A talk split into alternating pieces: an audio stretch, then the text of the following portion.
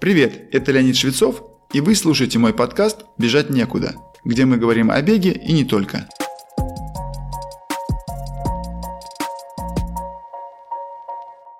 Итак, друзья, сегодня впервые у нас новый формат подкаста «Диалог» с нашим гостем. И сегодня в качестве гостя выступает мой давний знакомый Сурен Арутюнян. Мне очень трудно подобрать слова, чтобы описать его роль вообще в современной спортивной жизни, но попробую так. Э, Сурен – тренер по велосипеду и тренер по триатлону. Мы с ним знакомы уже, наверное, лет 8 или 7. Впервые познакомились в качестве спикеров на конференции международной по видам выносливости. Тогда уже обратил внимание на грамотную артикуляцию вообще проблем физиологии, спорта, и не было долгих сомнений в поиске кандидатов на вот такую тему тестирование спортсменов-любителей на пульсовые зоны, на пороги, то есть те показатели, которые непосредственно используются при планировании тренировочного процесса, при планировании плана на гонку как на беговую, так и на велосипедную. Ну, поскольку у нас слушатели бегуны, то мы будем говорить э, в контексте бега.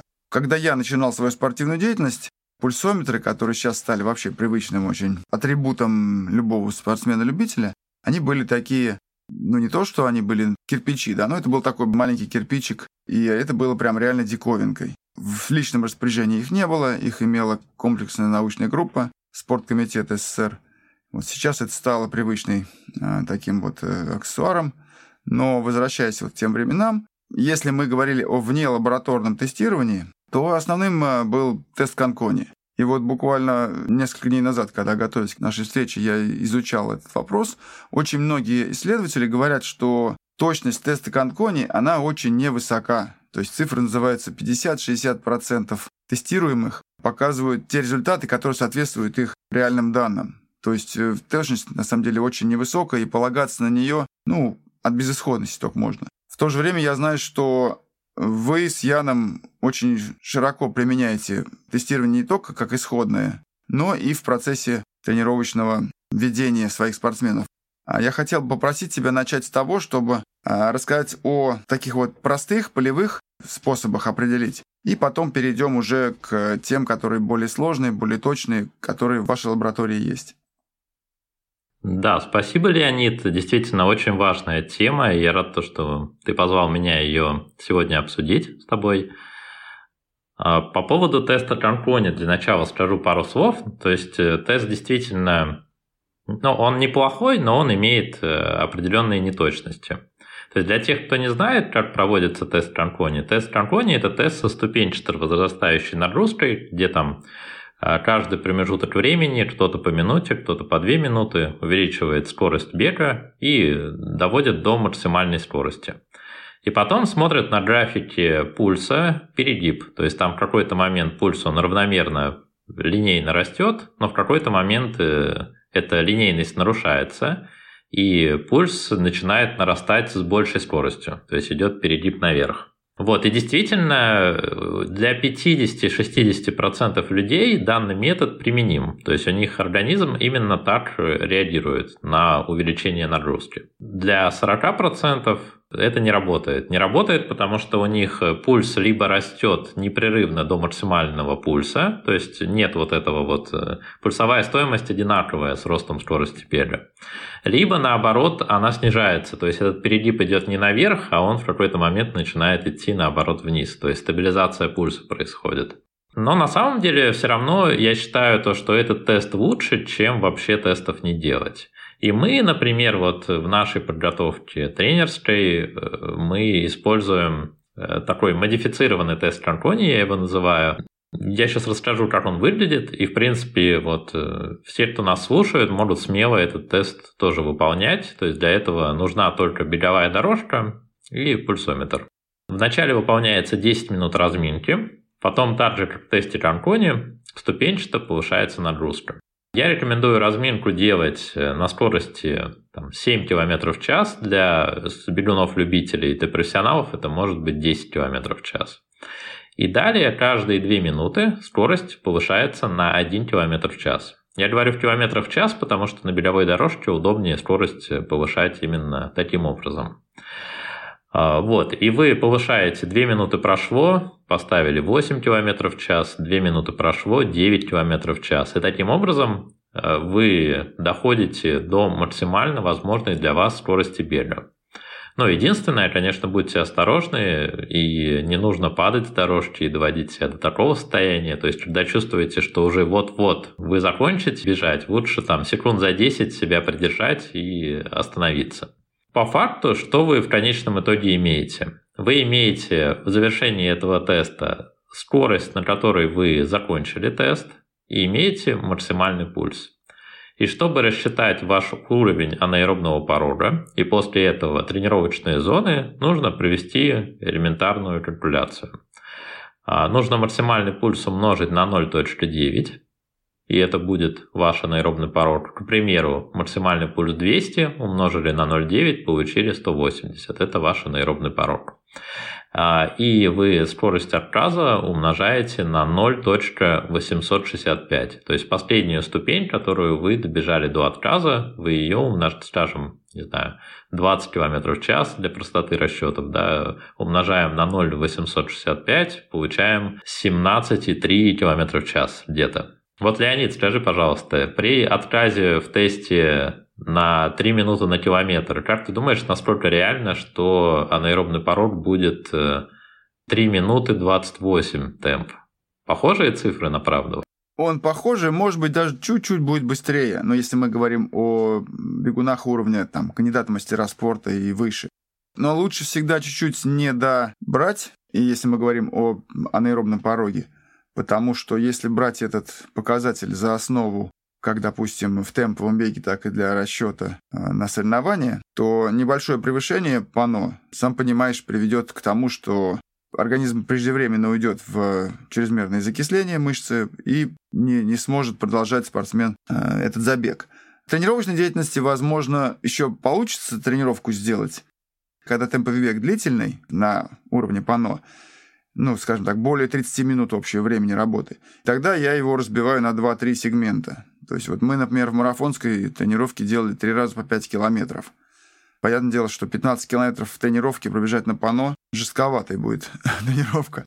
Поэтому да, вот я думаю, приведенный твой пример расчета легитимен. Особенно для тех, у кого нету классического перелома графика, и он э, действительно соответствует статистически гораздо большей вероятности чем какие-то вот э, графики без использования специального оборудования. Да, полностью, Леонид, поддерживаю. Я также поделюсь, откуда вот эти коэффициенты я взял. А, то есть у нас есть уже вот э, последние 9 лет, э, у меня есть лаборатория в Питере, где мы тестирование проводим. И с 2018 года у нас есть лаборатория в Москве. И мы за это время провели уже более 10 тысяч тестирований, и тест у нас проходит именно таким образом. То есть мы ступенчато повышаем нагрузку. В среднем это вот каждые 2 минуты на километр в час. И мы анаэробный порог измеряем с помощью лактата. То есть мы берем лактат капиллярной крови в конце каждой ступени, и таким образом потом по лактату измеряем порог. То есть это более точный метод, в настоящий момент считается самым точным, именно этот метод. Э, и вот эти коэффициенты – это некие средние значения э, спортсменов, которые к нам приходят. То есть в среднем спортсмен, у которого отказ будет на темпе 3.0, у него вот э, будет анаэробный порог 3.28. Могу немножко ошибаться, но вот умножаем просто на коэффициент 0.865.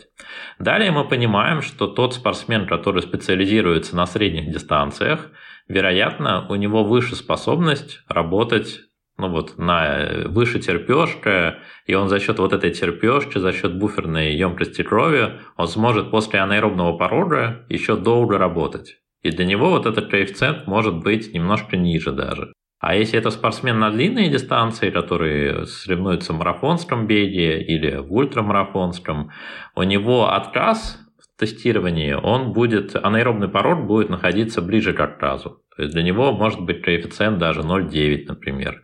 И такие случаи мы тоже видим.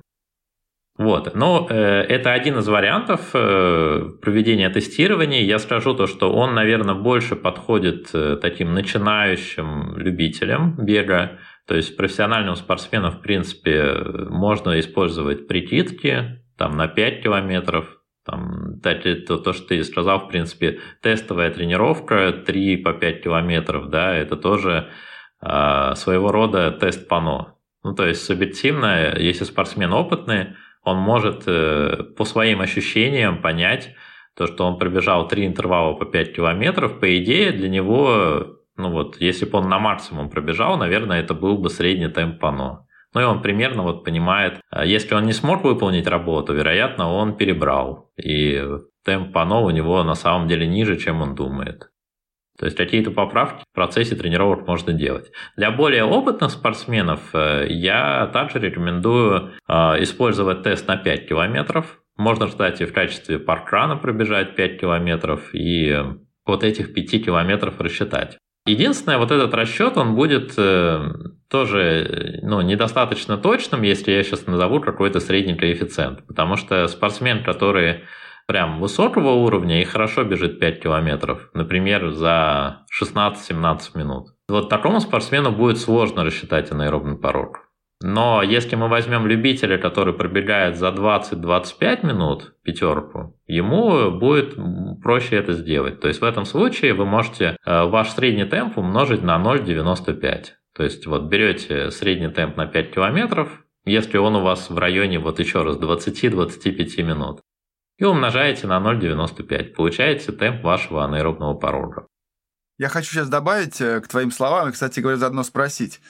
А, вот э, ту самую упомянутую тренировку 3 по 5 километров для профессиональных марафонцев, которые мы применяли, ну, я применял как минимум один раз за цикл подготовки к марафону, ее в какой-то момент э, мой хороший друг и давнишний соперник Павел Лоскутов модифицировал еще таким образом. То есть мы делали два раза по 5 километров примерно в том темпе, который мы думали, что около Пано.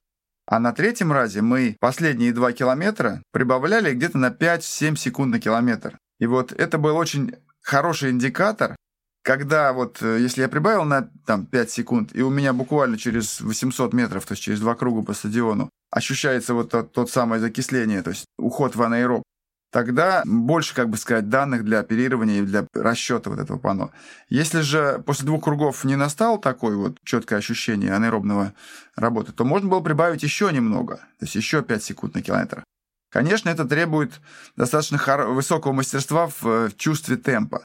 Это мы делали не с помощью датчика GPS, это мы делали чисто по тем реальным э, метрам, которые по отметкам на стадионе потому что GPS не обладает той степенью точности, по крайней мере, по моему мнению.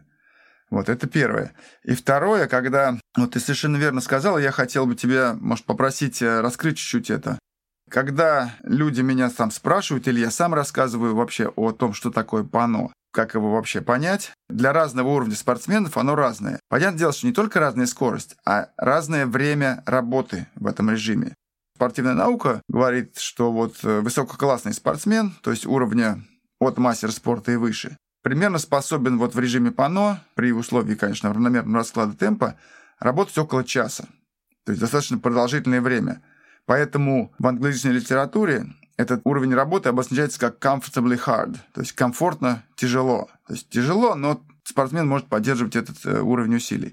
В то время как для любителей а, это время, конечно, существенно ниже. И если бы я говорю, что для такого любителя опытного, как там 3-4 или более лет, который тренируется и достиг какого-то определенного уровня, это 40-45 минут, там, может быть, 50. То есть, э, ну, если переводить на дистанцию беговую, то это примерно 10 километров или чуть больше. А для совсем начинающего, как раз который вот 25 минут и медленнее, это более справедливо именно вот, ну, полчаса или меньше. Поэтому тест э, в виде тренировки 5 километров или там паркрана умноженный на 0,9, вот он будет э, показателем уровня ПАНО начинающего спортсмена. И я хочу тебя спросить, вот скажи, по твоему опыту, по твоему опыту взаимодействия с э, тем большим количеством тестируемых, цифры, названные мной, они соответствуют реальности или все-таки какие-то, может, какую-то коррекцию внесешь? Полностью соответствуют, да, то есть действительно все, как ты сказал, Профессиональные спортсмены, они могут более часа работать на пано. Вот, наверное, вот такое есть комментарий. Более это справедливо для велоспорта. Профессиональные велосипедисты могут э, полтора и даже немножко более полутора часов удержать уровень пано.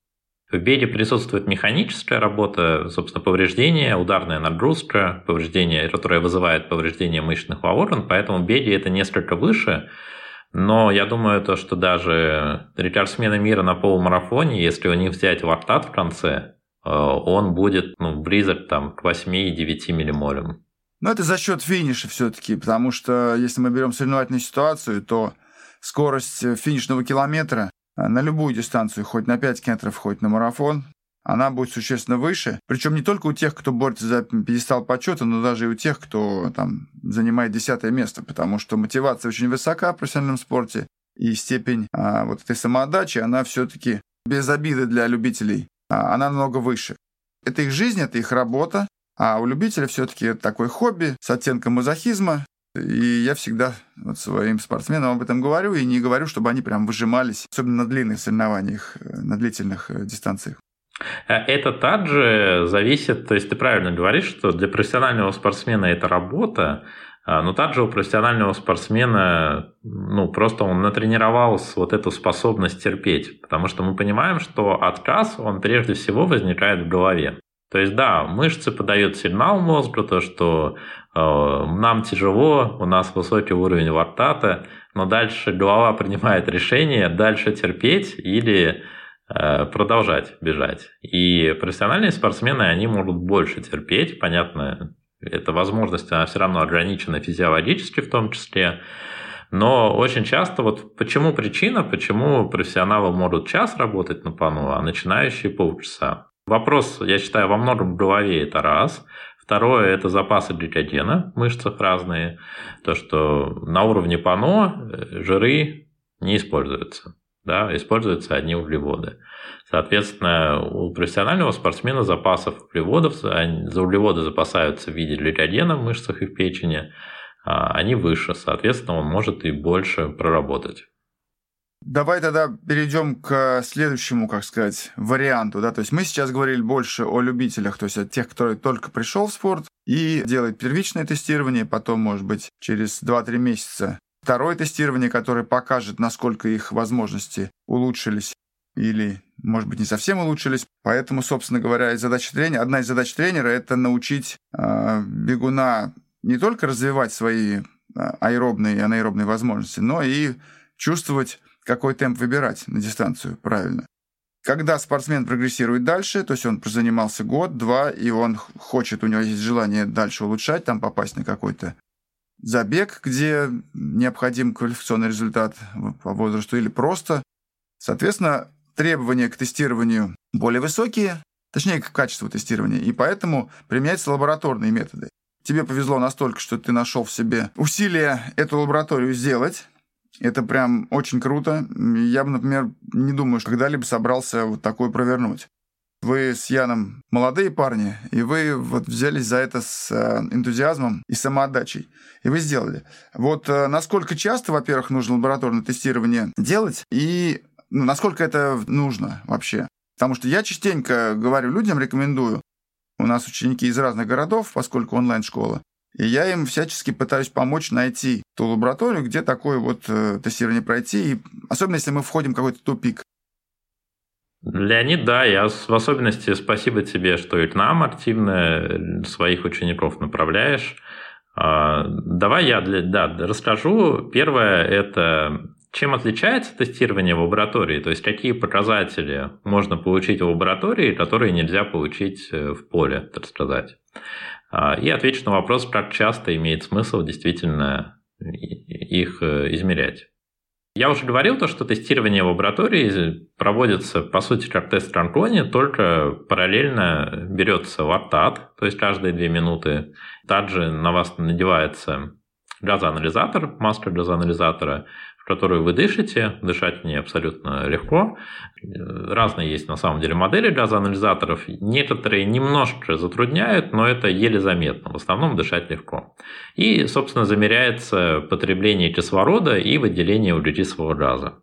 Что в итоге это нам позволяет сделать? То есть первое, мы в процессе тестирования мы измеряем вклад жиров и углеводов в работу мы можем первое, что на основании этого сделать. Мы можем определить, где у спортсмена пик жирового метаболизма, где он больше именно за счет жиров работает, и порекомендовать ему именно на этом темпе или именно на этом пульсе проводить низкие длительные тренировки.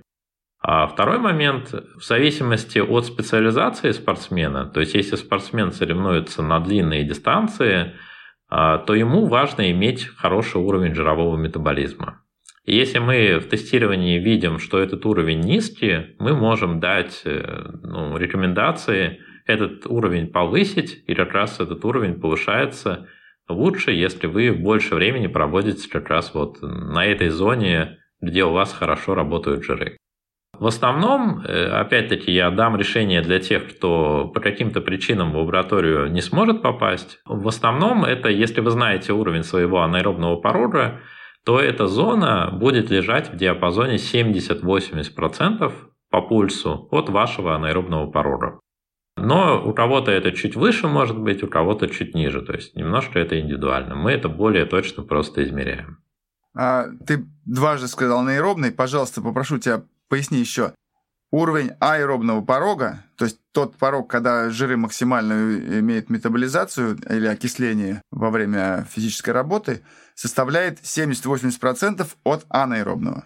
Вы высчитываете сначала а, каким-либо способом, доступным вам, анаэробный, и потом от него можете рассчитать аэробный, и это будет тот самый э, режим длительного бега, который позволит вам развить ваши способности по метаболизации жира в процессе работы.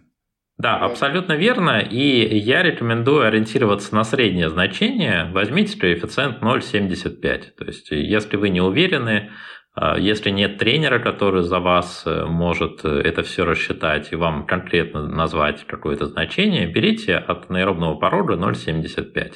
Мы говорим именно про пульс. А далее мы то есть, э, определили вот эту зону, определили вклад жиров и углеводов в работу. На основании этого провели определенные заключения, куда двигаться. Помимо этого, мы определяем анаэробный порог, и так как мы измеряем уровень лактата в крови, то мы это делаем более точно, чем полевые методы. Однако есть, конечно, небольшая тут ремарка, связана она с тем, то, что полевые методы выполняются в более привычных вам условиях. А тест на беговой дорожке, ну, тест в лаборатории проводится на беговой дорожке. Вот для 90% людей в целом темп бега на беговой дорожке, он соответствует темпу бега на улице, но не для всех. А в особенности, если совсем нет никакого опыта бега на беговой дорожке, иногда возникают там определенные погрешности 5-10%, связанные с этим. Просто человек не привык бегать на беговой дорожке. Но в целом все равно считается, и э, я достаточно, ну, мы точно прогнозируем, например, результаты соревнований, имея результаты тестирований. То есть вот мы берем анаэробный порог спортсмена, понимаем, что это темп, с которым он может, если это любитель, минут 50 работать, и от этого мы даем рекомендации, как выстроить план на гонку, и они достаточно точно в итоге бьются. А, и помимо анаэробного порога мы измеряем еще два важных показателя. Первый показатель из них – это максимальное потребление кислорода. Что это такое? Максимальное потребление кислорода – это, по сути, максимальная способность вашей кардиореспираторной системы, то есть максимальные возможности вашей сердечно-сосудистой системы по доставке кислорода. И для чего нужно знать свой МПК, свое максимальное потребление кислорода? У разных спортсменов уровень анаэробного порога и МПК он находится в разном соотношении между собой. То есть у кого-то, кто-то, у меня вот тренируется один профессиональный триатлет, а он один из сильнейших э, вот на длинные дистанции в России спортсменов. И он достигает анаэробного порога на скорости 17,5 км в час. И на следующей ступени, то есть на 18 км в час, тест его заканчивается. То есть он не может бежать дальше. А у него анаэробный порог находится очень близко к максимальному потреблению кислорода. А, и такому спортсмену, чтобы развиваться дальше, я бы рекомендовал делать работы на увеличение МПК, потому что он увели, уперся в свой МПК. А есть спортсмены, у которых анаэробный порог находится далеко от МПК, и таким спортсменам можно еще много развиваться за счет темповых работ. То есть мы вот от соотношения максимального потребления кислорода МПК и анаэробного порога можем понять, за счет каких интервальных тренировок спортсмену лучше развиваться. Опять-таки, учитывая все-таки специфику его дистанции, к чему он готовится, и вот его физиологию. также, зная эти значения, можно тоже более точно выстроить интервальные тренировки. То есть, например, если я понимаю, что там, не знаю, нужно развивать МПК, нужно делать работы, например, если, ну, не знаю, 6 по 400, там, да, если это такого среднего уровня любитель, я могу сразу сказать, с каким темпом нужно это пробежать, и спортсмен пробежит, и он попадет в свои значения. Ему тренировка зайдет нормально. Он не переработает и не недоработает. А, и последний э, показатель, который также к нам приходит узнать, это экономичность бега. Экономичность бега – это также важный показатель. И что он означает? Сейчас расскажу. Если взять двух спортсменов и попросить их, э, не знаю, просто бежать со скоростью 12 км в час или с темпом 5.0. И надеть на них газоанализаторы и посмотреть, сколько энергии они расходуют. Это количество энергии, оно будет разное. То есть, например, одному спортсмену потребуется, не знаю, 600 килокалорий в час, а второму потребуется 550 килокалорий в час. Соответственно, чем меньше вам нужно энергии, чтобы бежать э, со, с той же скоростью, тем вы более экономичны. И есть определенные тоже нормативы э, для профессиональных спортсменов, для любителей, для начинающих. И относительно этих нормативов можно себя сравнить, насколько вы экономично бежите. Вот тут нужно понимать, что экономичность бега, она, она может зависеть от техники бега, особенно для начинающих спортсменов, которые много лишних движений выполняют. А, но для более сильных спортсменов экономичность бега она больше зависит от э, эластичности связок и сухожилий. То есть дело в том, что наши связки и сухожилия, они выполняют определенную работу. Это называется stretch reflex. То есть представьте, вам нужно ударить по теннисному мячику. Чтобы это сделать, вы что сделаете? Вы вначале замахнетесь, растянете сухожилия свои, и после растяжения вы сразу выполните удар. Тогда этот удар получится более сильным, более мощным. То же самое в беге. У нас, э, э, собственно, ахилловое сухожилие такую значительную роль выполняет в э, роль пружины. А, и, соответственно, чем ну, в частности, это сухожилие более жесткое, тем оно, это является более мощной пружиной, которая вам помогает бежать, и вам нужно, соответственно, меньше энергии. Вот. И мы тоже в зависимости от этого или... А, тут мы плавно переходим ко второму вопросу. Это а как часто нужно тестироваться? То есть вот э, человек пришел на тестирование сам или тренер его направил, он определил показатели, и тренер решил, будем работать над таким показателем. Или вы сами решили, что вот а, у вас через три месяца старт, полумарафон, и вы будете развивать анаэробный порог. А, далее вам имеет смысл сделать следующий срез, то есть вы протестировались, определили свои показатели, после этого вы тренируетесь, и, в принципе, если вы тренируетесь регулярно, качественно и работаете на результат, то достаточно 2-3 месяца, чтобы произошли определенные изменения. И я рекомендую как раз вот, скажем, каждые 3 месяца, в том случае, если вы целенаправленно к чему-то готовитесь, выполнять тестирование. То есть протестировались, через 3 месяца целенаправленной подготовки протестировались снова – посмотрели, как в ответ на ту работу, которую вы выполнили, как у вас изменился аэробный порог, анаэробный порог, жировой метаболизм, МПК, экономичность.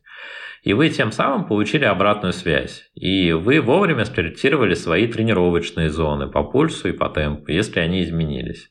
И для меня на самом деле очень грустная картина, когда вот к нам приходят, э, ну это в основном, кстати, профессиональные спортсмены, и приходят и говорят, я вот обратил внимание, что у меня три года уже результаты не улучшаются.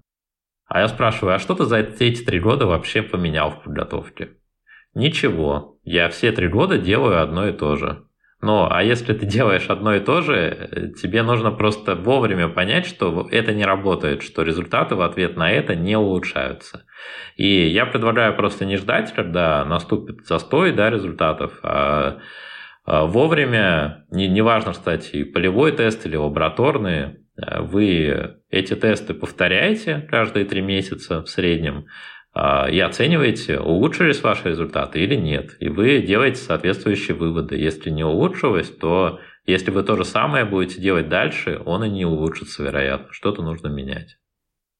Тоже поддерживаю все вот эту вот э, периодичность, а, но все-таки о людях, которые, если не профессионал, то любители уровня, ну, если мы говорим о марафоне, то где-то 3 часа, там, там 3 часа 10 минут или быстрее. Большинство у нас все-таки мы понимаем, что бегают там 5 минут на километр, это крейсерская скорость марафонская, или медленнее, то есть 3.30. И а, такие люди во многом опираются, ну, пока, по крайней мере, на э, показания пульса в выборе э, интервальной или темповой работы. И а, я не устаю говорить, что у вас может быть с ростом вашего мастерства там, или просто с возрастом а эти пороги, именно пульсовые показания на порогах, меняться. Скорость будет меняться, если тренировочный процесс грамотный, спланированный и его э, качественное выполнение. Но а в то же время то, что было там условные 170 э, ударов в минуту на пано, через год уже, а в некоторых даже через полгода, уже будет другая цифра. Вот э, с этой точки зрения, а, как считаешь, что это раз в полгода делать или раз в год, может быть? Потому что если этот человек не живет в столице, то помимо финансовых расходов на вот, чистую услугу тестирования, все-таки нужно еще и приезжать. Такая золотая середина целесообразности, как, где она лежит? Э, Леонид, ну, во-первых, спасибо, что ты это дополнение сделал, потому что я действительно немножко увлекся в сторону там, такой максимальной работы на результат, скажем так, да, но э, действительно большинство, кто нас слушает, это может быть познавательно в целом, но практически неприменимо, тут я абсолютно согласен, и, наверное, основное, что нужно знать, это действительно свои актуальные тренировочные зоны. Вот, и отвечая на вопрос, зоны по пульсу, они в целом достаточно стабильны. То есть э, часто мы наблюдаем то, что человек приходит через 3 месяца на повторный тест, и у него темп бега увеличился, то есть, скажем, анаэробный порог был на темпе 5.0, а стал на темпе 4.40. Но пульс при этом изменился незначительно или вовсе не изменился. То есть вот в этом плане темп бега, он больше склонен меняться, чем пульс. А, и действительно, если мы говорим, что если задача обновить пульсовые зоны, то это достаточно делать раз в полгода. А, единственной поправкой, то что когда человек только начинает заниматься, у него вот в первый, новичок совсем, у него в первые 2-3 месяца могут существенные изменения, даже в первый месяц могут быть существенные изменения, может пульс сильно падать.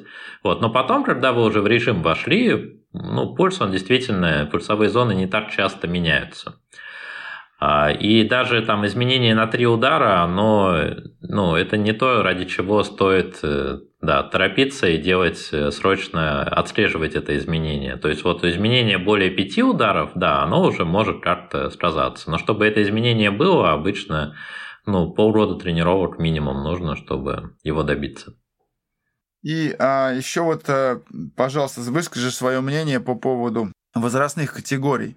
То есть считается, что где-то в возрасте между 25 и 40 лет вот эти изменения, связанные именно с возрастом изменения пульса, они минимальны. То есть вот те самые 2-3 удара, которыми можно с практической точки зрения пренебречь. А после 40, может быть, 45 лет у кого-то, все-таки а, тенденция к снижению и максимального пульса, и пульса пано – она более явно прослеживается. И здесь человек, который начал бегать, допустим, лет в 38, то есть относительно молодой для любителя возраст, пробегав 5 лет, продолжает также вот качать себя. А в то время как э, объективно с точки зрения, допустим, его гормонального статуса, нужно сделать небольшой шаг назад, при этом это вовсе не обязательно повлечет снижение результатов на соревнованиях. Просто надо а, немножко скорректировать э, вот чисто пульсовые показатели – на тренировках. А результаты можно поддерживать достаточно долгое время, даже несмотря на то, что человек за 40 перевалил. Из твоего вот опыта, тех 10 тысяч э, тестов, которые ты сделал а, за вот последние, получается, более пяти лет, какие-то есть закономерности? По вот, ну, я имею в виду, если ты ведешь одного и того же человека, то есть они к тебе возвращаются, приходят, не обязательно, может быть, те, которые у тебя тренируются. Есть такая тенденция снижения пульсовых значений порогов или нет? И насколько она выражена? Ну, то есть, действительно, ты правильно все сказал, то, что с возрастом э, ну, пульс имеет склонность снижаться, но более это ощутимо после какого-то возраста. А, я вот по моим наблюдениям многолетним за спортсменами, то есть у нас есть спортсмены, которых мы там более пяти лет уже наблюдаем, ну, из года в год, на самом деле, я считаю, при таком стабильном тренировочном графике максимальный пульс, если мы берем его да, за показатель, он э, практически не меняется. Он действительно остается на одном уровне. А, но если происходят какие-то существенные изменения в тренировочном процессе, например, спортсмен тренировался там, по 6 часов в неделю в среднем, э, пробегал, не знаю, там 50 километров – и в какой-то момент он решает, хочу вот спорту уделить больше времени. И он начинает тренироваться не по 50 километров в неделю, а по 80-90 километров. И вот в ответ на вот это изменение существенное тренировочного процесса, я наблюдаю, что пульса бывает в ответ на это реагирует. И происходит даже за там, 3-6 месяцев снижение максимального пульса там, ну, опять-таки, на 2, 3, 4 удара. То есть это все равно не, не существенно. Я просил это потому, что все-таки а, хоть процент э, возрастных спортсменов небольшой, но он есть. И если у человека до такого условного 45-летнего возраста практически идет все без изменений, то когда вот эти вот э, возрастные категории 50, 55, 60, все-таки существенное снижение идет. И в качестве примера приведу, у меня один есть спортсмен, которому 63 года в этом году исполняется, и он пробежал марафон за 3.36 в возрасте 61, при этом его пульс пано там 141. То есть а, мы, мы работаем все тренировки на прям качественно более невысоких показателях по пульсу. Это не значит, что он не упирается, он упирается, просто у него сердце так работает. И а, у меня, к сожалению, вот именно вот этой возрастной категории нету большого э, такого базы вот знаний, но вдруг у тебя вот это есть, я не говорю о 60, может быть, вот 50-55, все-таки таких, особенно среди триатлетов, достаточно много спортсменов, и вот э, какой у них уровень, то есть действительно у них 170, или все-таки есть э, какие-то закономерности более низких цифр? Но если взять в среднем, то действительно, да, с возрастом максимальный пульс вот средний. Если вот взять вот опять-таки там 10 тысяч тестов, которые мы сделали, и разделить по возрасту и посмотреть максимальный пульс. Он, конечно, у э, юниоров, нам часто вот профессиональные спортсмены приходят юниорского возраста, это 15-16 лет они разгоняют максимальный пульс до 210-220 иногда даже ударов в минуту. Э, самый высокий показатель мы видели, по-моему, 228, что-то такое. А, да. И причем человек с таким пульсом э, проезжает 30-минутные гонки, то есть у него средний пульс за 30 минут может быть 210-220 ударов. Такая история. А, и тут, кстати, к вопросу параллельно, да, ну, после отвечу, насколько это полезно, да, на таком пульсе работать. Вот, а если мы берем возраст уже 20-30 лет, то там в среднем максимальный пульс, он уже лежит в диапазоне, ну, там, 190-200 ударов, то есть он уже снижается. И если взять категорию 40-50 лет, то там максимальный пульс в среднем действительно там ну, в районе 170 может быть более старшее поколение, там э, он еще ниже. Вот. И в среднем вот эта вот формула ну, 220 минус возраст для определения максимального пульса, она в среднем дает в целом неплохой результат. Но э, проблема в том, что э, очень широкий диапазон. То есть у нас тестировали спортсмены 60 лет, ну, любители, которые разгоняли свой пульс до 200 ударов. И, а есть те, которые разгоняют до 140 ударов. И какая разница то, что в среднем это 160 или 170, да, когда разброс конкретно у вас лично, он может быть очень ну, большой, очень широкий. То есть это говорит еще, опять же, в пользу того, что, несмотря на какие-то усредненные физиологические цифры в литературе, а, ценность э, тестирования для индивидуального подхода к э, тренировке, к планированию тренировки, она чрезвычайно высока. То есть э, вот тот пример, который я привел с своим учеником, высокий результат, при этом низкий пульс. а она вовсе не означает, что так у всех. И именно поэтому я тебя и спрашивал. Мне трудно, например, представить, что человек в 60-летнем возрасте а, будет работать на пульсе 200 и будет чувствовать себя нормально. Да, он будет там пыхтеть, потеть, но это не будет для него каким-то запредельным, требующим экстренной медицинской помощи случаем. Опять-таки, эм, есть такой пример хороший. В 2012 году, если не ошибаюсь, на олимпийской дистанции триатлона, ну, для понимания, это полтора километра плавания, 40, 40 километров велогонка и 10 километров бег. Все выполняется подряд. Вот, и это олимпийская дисциплина, в ней проводятся Олимпийские игры. И в 2012 году не, я ошибся, 2008 год. В 2008 году их выиграл Ян Фродена. И у него на финише максимальный пульс был, ну, что-то в районе 190-192 удара, если я не ошибаюсь. Но если я ошибаюсь, это на несколько ударов всего. А у испанца, который ему проиграл всего 5 секунд, у него пульс был 160 ударов. Там на 30 ударов ниже. Но они примерно показали один результат, да, там один на 5 секунд другого опередил, но оба высочайшего уровня спортсмены. И разница вот на таком уровне действительно у кого-то пульс 190, у кого-то 160. Это не имеет значения, по большому счету. Это не говорит о том, что тот, у кого ниже пульс, он более талантливый, а, у него выше потенциал и выше результат. Нет, это у каждого вот эти зоны индивидуальные. Это по большому счету зависит э, от размеров сердца во многом. А у кого сердце большое, стенки растянуты, у того, ну, чтобы тот же объем крови поставлять, сердцу не нужно так часто сокращаться. Оно может более экономно работать. Но нужно понимать, что объем сердца – это один из, не знаю, сотни показателей, хоть и важный, да, который влияет на результат. А, и поэтому мы видим, что спортсмены с разным пульсом показывают э, высокие результаты. Но еще один момент я хотел, вот тоже анонс сделал, это на каком пульсе вредно работать. То есть кто-то боится уже за пульс 170 выходить, считает, что это опасно. Кто-то 180, у кого-то там 190 цифра. А вот э, ответа на этот вопрос на самом деле нету. А, но чтобы конкретно для себя ответить на этот вопрос, что нужно сделать? Вы проходите обследование сердца, делаете ЭКГ в покое, ЭКГ под нагрузкой и УЗИ сердца. На УЗИ сердца вам как раз оценивают толщину ваших стенок сердца. И а, далее, если у вас все в порядке, вы, у вас все хорошо, значит, что вы эту нагрузку перевариваете. Э, если есть какие-то беспокойства, вы можете в динамике через три месяца повторно пройти эти обследования, посмотреть, изменилась ли у вас толщина стенок. И, собственно, тогда вы будете понимать, вредна вам та нагрузка или нет.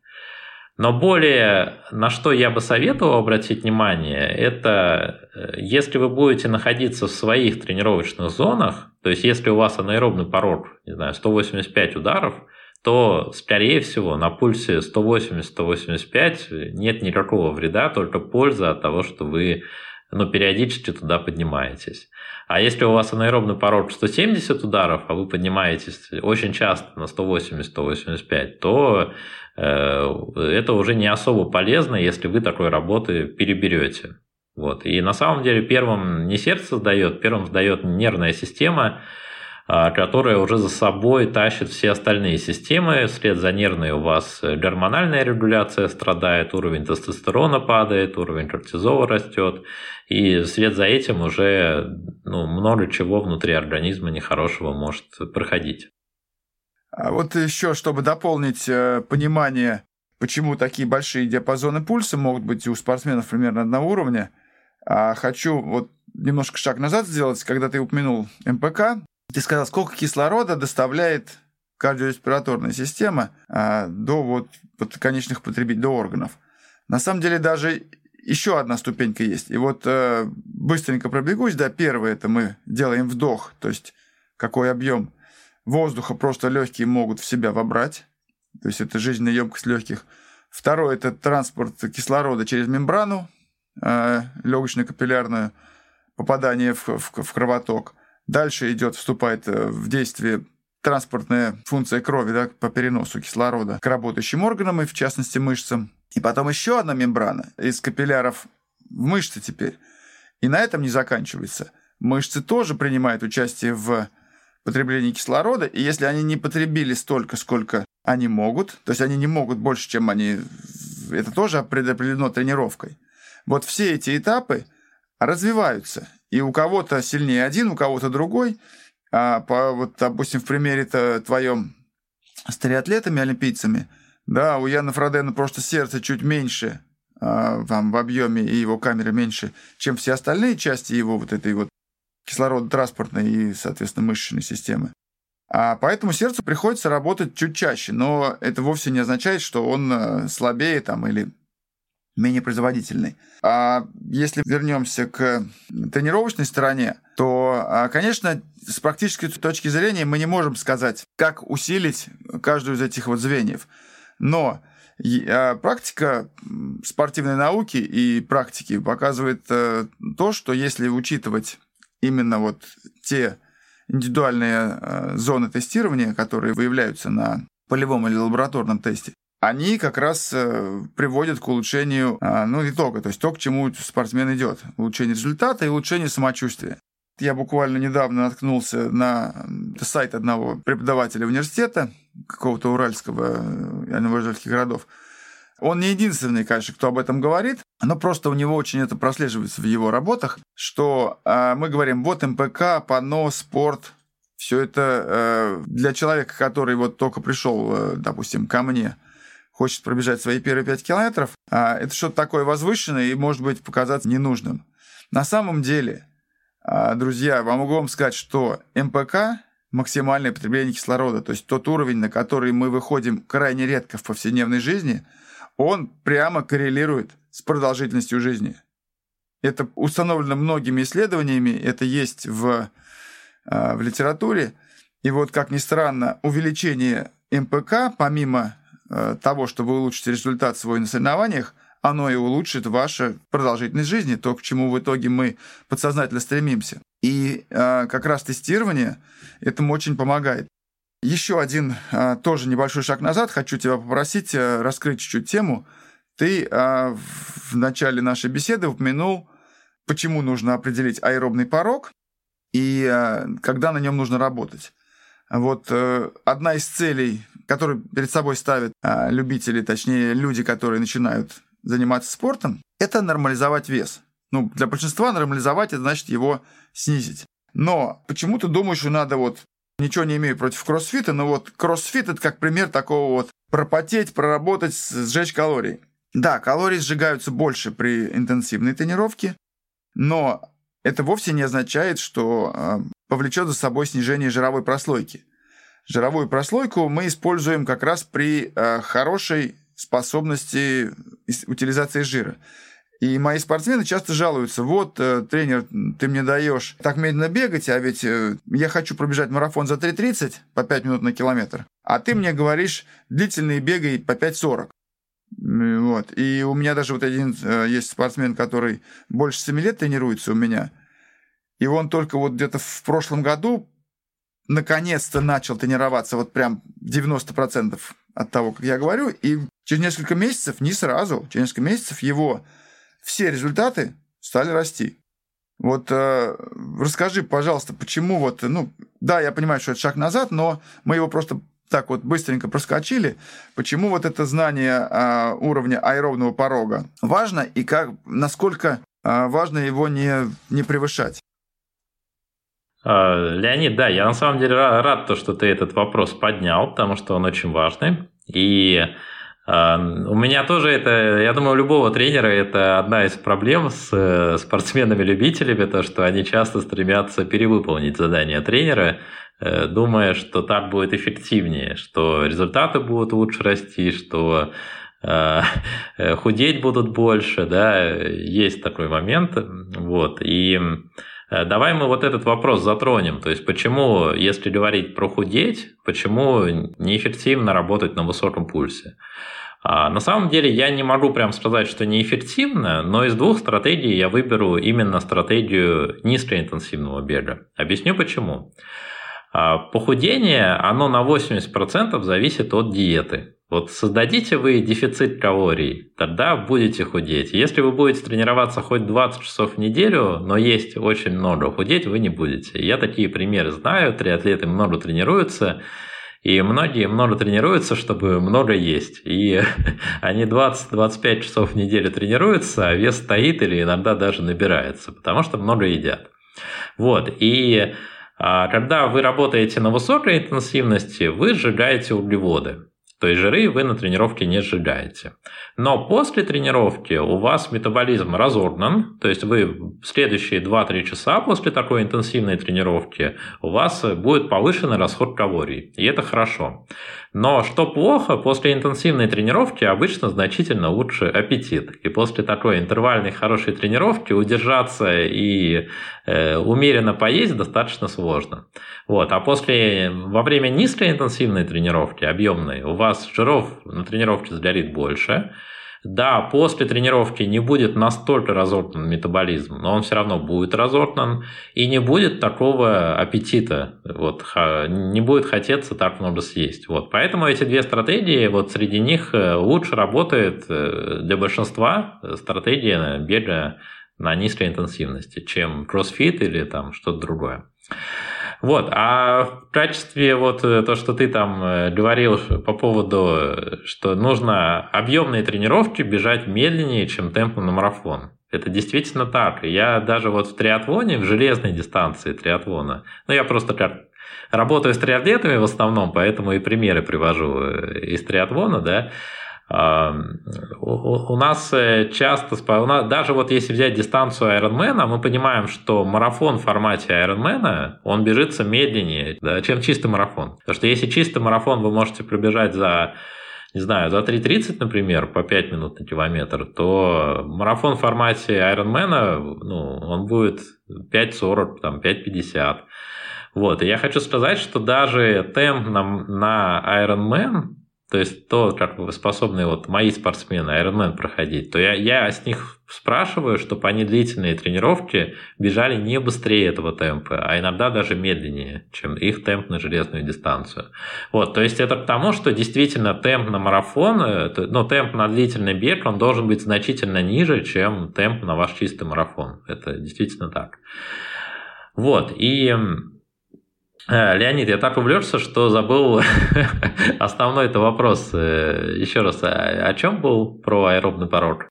Ну, он был, а, собственно, о том, что э, важность тренировок длительных без желания перебрать. То есть и я лично в своей вот тренировочной практике, тренерской вернее, говорю, что когда мы переваливаем за середину цикла подготовки, то есть вот из четырех там или пяти месяцев конкретной подготовки к марафону, я говорю, вот после двух месяцев вы можете в свой длительный бег последние 20 минут включать в целевом соревновательном темпе. А до этого надо бежать чуть медленнее, именно по причине того, чтобы вот э, развивать эти, эту метаболи... способность метаболизировать жир. Абсолютно верно, да. И я отвечу на это так. Есть одно очень, вот мне я его очень часто привожу в пример, и кто меня там давно слушает, они от меня это уже слышали. Но есть одно очень классное исследование. Оно заключалось в следующем. Э, там отобрали 30 спортсменов, которые 10 километров пробегают в среднем за 39 минут. То есть это сильные спортсмены-любители. 39 минут на десятку – это хороший результат. А, и э, их разделили на две группы по 15 человек. И они тренировались следующие два месяца под надзором ученых. А, то есть те им составили план подготовки, и они тренировались, и через два месяца на той же трассе они снова пробежали 10 километров. Они тренировались в одном объеме, то есть у них был один объем. А, я сейчас по памяти не вспомню, сколько часов в неделю, ну, Насколько так по памяти, опять-таки, это порядка 70 километров, 70-80, что-то такое, километров в неделю. Но могу ошибаться, не буду а, брать на себя. Вот. А, единственное отличие у них было в том, что а, одна из групп, она тренировалась с меньшей интенсивностью, чем другая. То есть у них был 1% высокоинтенсивных тренировок, Но если говорить про низкоинтенсивные тренировки, вот то, что, о чем мы сейчас говорим, то вот единственное отличие во всем этом было в том, что одна группа вот эти низкоинтенсивные тренировки выполняла с запасом, то есть прям низко, ниже марафонского темпа, а вторая группа низкоинтенсивные тренировки выполняла в марафонском темпе и немножко быстрее его. Вот. И остальное все одинаковое. Одинаковые протоколы высокоинтенсивных тренировок. Все одинаковое. Вот и это было единственное отличие. И через два месяца они пробежали снова в этом же парке, где они бегали до этого, 10 километров. Что получилось? Значит, те спортсмены, которые более интенсивно выполняли низкоинтенсивные длительные тренировки, они улучшили свой результат на одну минуту в среднем. Неплохо, ну согласись, да, за два месяца 39 было, стало 38 минут, э, хороший результат. Но вторая группа, которые тренировались с меньшей интенсивностью, они улучшили свой результат на 2 минуты. А, и вот тут вот э, в какую ловушку можно попасть? То, что ты тренируешься интенсивно, ты очень стараешься, и результат у тебя по чуть-чуть растет. Растет почему? Потому что ты ничего раньше не делал, да, сейчас ты год, два, три всего, всего лишь что-то начинаешь делать, и от любой работы у тебя будет прибавка. И ты такой очень стараешься, выкладываешься на тренировках, тренер говорит 150, а ты бежишь 160 ударов в минуту, а потом бежишь в соревнования, и ура, у меня есть прогресс. А почему есть прогресс? Потому что я перевыполнял тренировки, потому что тренер меня жалеет, да, а вот если бы не жалел, вот, вот я, я молодец, что я все делаю правильно. Но очень редко после такого улучшения на минуту на десятки, да, например, э, ты поставишь вопрос таким образом. А если бы я слушал тренера и тренировался менее интенсивно, я бы мог две минуты скинуть. Но никому в голову вот это не придет, что можно прогрессировать значительно быстрее, если тренироваться правильно. А тренироваться правильно – это значительную часть работы проводить на низкой интенсивности. Еще такой норвежский ученый, американский ученый Стивен Сейлер, который в Норвегии работает, он вывел вообще три основных фактора, которые научно доказаны, что они влияют на результат. Вот это вот э, больше всего именно в процессе физической подготовки. На результат влияет первое объем и частота тренировок, то есть насколько много и с какой регулярностью вы способны этот объем поддерживать. Второе – это наличие в подготовке высокоинтенсивных интервальных тренировок, потому что многие не используют эти тренировки, бегают там только на низкой интенсивности, да, не напрягаются. Э, это тоже научно доказано. И третий фактор – это как раз распределение между низкой и высокой интенсивной работой. Тут как раз 80-90% работы, если выполняется на низкой интенсивности, это зачастую обеспечивает более длительный и качественный прогресс, чем э, когда мы вот много работы набираем на марафонском темпе или быстрее его в подтверждение твоих слов я э, об этом исследовании не знал, хотя в примерные вот э, такие постулаты мне, конечно, знакомы. А дело в том, что как и наша жизнь повседневная, так и тренировки – это волна, да, волна с верхней, а, с верхней точкой и с нижней точкой. И э, если мы говорим о физиологии тренировки, то это нагрузка и восстановление. Вот. И как раз если тренироваться все время с желанием превысить, превысить, превысить, то небольшое восстановление будет, но оно не будет таким качественным настолько, чтобы использовать все возможности вот э, тех интенсивных. То есть, когда вы делаете интенсивно, надо делать интенсивно. А когда тренер сказал восстановительный бег, он должен быть восстановительный. И я даже когда своим ребятам говорю, я говорю, неважно, какая скорость, 6 минут или 7 минут, вообще не важно. Вот важна длительность. Даже мне хочется дать задание не в километрах, а в минутах. Именно когда мы говорим о, о медленном беге. А когда люди говорят, а вот он бежит слабее меня, а, а мы вышли на тренировку, ну, на соревнованиях, в смысле, слабее, причем существенно, а я, значит, должен на восстановительном беге бежать, это вообще не важно. Важно время проведенное и как раз сам факт низкой интенсивности. Ну, это восстановительные тренировки – это вообще отдельная тема. Ее прям надо разжевывать и объяснять большинству любителей, особенно мотивированным. Ты затронул э, очень хороший вопрос. Я не знаю, насколько он в формате текущей беседы ну, подходит. То длительные тренировки нужно выполнять не по дистанции, то, что ты даешь, да, а по времени. Вот ты и давай, ты, ты расскажи, я тоже так делаю, у меня есть там объяснение, почему. Ты можешь тоже вот пару слов сказать, почему нужно по времени бежать, а не по километрам? Ну, по времени, потому что... Нет, я, я даю по километрам тем спортсменам, которые я знаю, что они побегут вот этим темпом. Просто им как бы прикольнее, да, когда они в, знают уже в километрах, вбивают свой пульсометр его и бегут по нему. Но я знаю, что они пробегут э, как раз... И я, кстати, оговорку всегда делаю. Если, например, зим, зима, зимний сезон, и возможны варианты с погодой, там снег, ветер, температура низкая, которые повлекут за собой снижение темпа, я, я пишу, там, например, 28 километров или 2 часа 20 минут. Что раньше наступит? Если ты бежишь, сегодня снег нападало, что у тебя ты проскальзываешь, на 2.20 останавливаешься. А, вот. Причем к этому я пришел через свой личный опыт, не через чтение литературы научной. Я когда а, начал тренироваться самостоятельно, без тренера, марафон бегать, э, я один раз за вот цикл подготовки бегал сороковник. То есть одна тренировка у меня была 40 километров где-то за полтора месяца, за 6-7 недель до старта, а, иногда за 8. И однажды этот сороковник пришелся вот на такой самый день. Это был, по-моему, начало марта – был снегопад накануне сильный, и я бежал, не успели ничего почистить, никакие трассы, ни улицы. И я пробежал, обычно меня занимал где-то 2,5-2,35 по времени, 2 часа 32-35. А это я пробежал 2,48 пробежал 38,5 километров. То есть э, я так вымотался, что я думаю, то есть, а для меня это, представь, мне там лет 26 было, то есть я такой максималист, всегда надо строго выполнить запланированное. Вот. Пришел э, домой, сел на табуретку, там минут пять штук шнурки развязывал. То есть устал очень сильно, хотя пробежал меньше. И э, реально у меня заняло еще дня три более-менее вернуться в норму, чтобы я полноценно дальше тренироваться мог. То есть я бегал прям еле ноги волок. Вот этот пример, когда я переработал по времени, э, он очень э, оставил в моей памяти такой след. И э, я никогда не давал ни, ни своим профессиональным спортсменам, никогда с любителями стал работать. Тоже всегда вот ограничивал вот время столько. Если он готовится к ультрамарафону, да, ему можно там и 3 часа дать тренировку.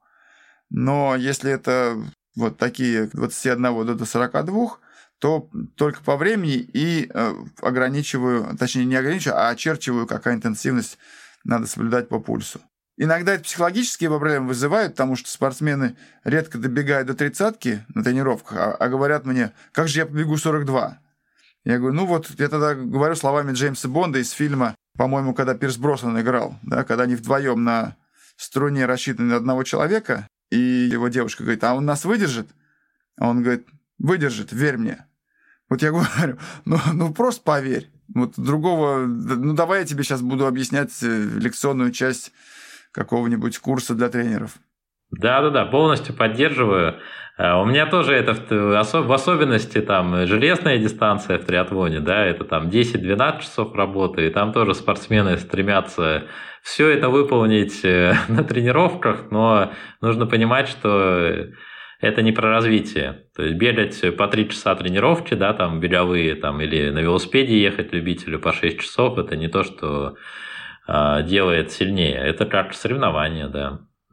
И у меня примеры, когда даже любители, ну такие занятые, у которых нет времени много тренироваться, они перед полумарафоном бывает даже больше 25 километров э, не бегают, там больше. Иногда даже был у меня пример, э, спортсмен готовился к Айронмену, и он не бегал больше 20 километров на тренировках но при этом он достаточно быстро прошел Ironman за счет того, что он в процессе этих тренировок, за счет регулярности и умеренного объема, он хорошо физически себя укрепил. И потом уже на старте а, реализовал все это.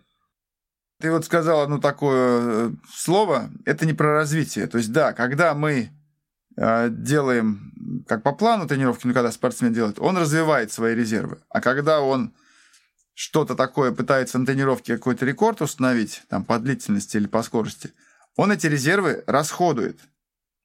То есть э, вот надо все время помнить о том, что развивать. Расходуем мы на соревнованиях. Вот дождитесь соревнований. Даже второстепенные соревнования хочется ему для поддержки морального духа почаще соревноваться.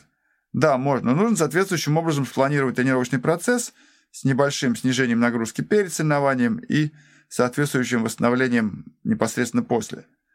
Тогда вот такой расход а, ресурсов, он не, не будет э, негативным на общем течение тренировочного процесса. А когда это в тренировках, постоянно человек хочет себя проверить и доказать. Кому ты хочешь что-то доказать? Ты доказывай на финишной линии, когда пересекаешь арку красиво надутую.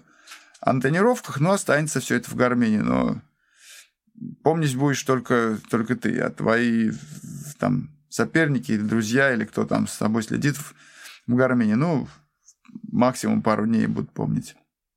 Я, Леонид, тебя часто в пример ставлю своим спортсменам, вот честно, то, что ты при подготовке комрада с ультрамарафону, ты не бегал сверх такие длинные дистанции на тренировках, да? По-моему, ты не больше двух с половиной часов, да, в тренировке в основном? Да, да. Вот, и я, ну, как бы, по твоим примерам, в частности, показываю, что это все ни к чему, и можно готовиться, ну, и профессиональные спортсмены в основном, конечно, методика очень разная, много разных, да, но в основном они ну, вот, ориентируются на то, чтобы не перебирать на тренировках.